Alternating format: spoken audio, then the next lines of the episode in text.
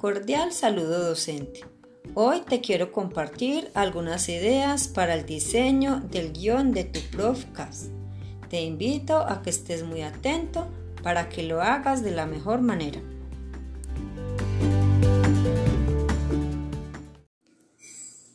Antes de elaborar tu guion, ten en cuenta los aspectos pedagógicos, el objetivo de aprendizaje, el nivel educativo de tus estudiantes y los contenidos a desarrollar. Cuando tengas esto claro, inicia con tu saludo y presentación. Presenta el objetivo de tu podcast. Comparte tu contenido o ideas principales. Por último, realiza la despedida o cierre de manera cálida.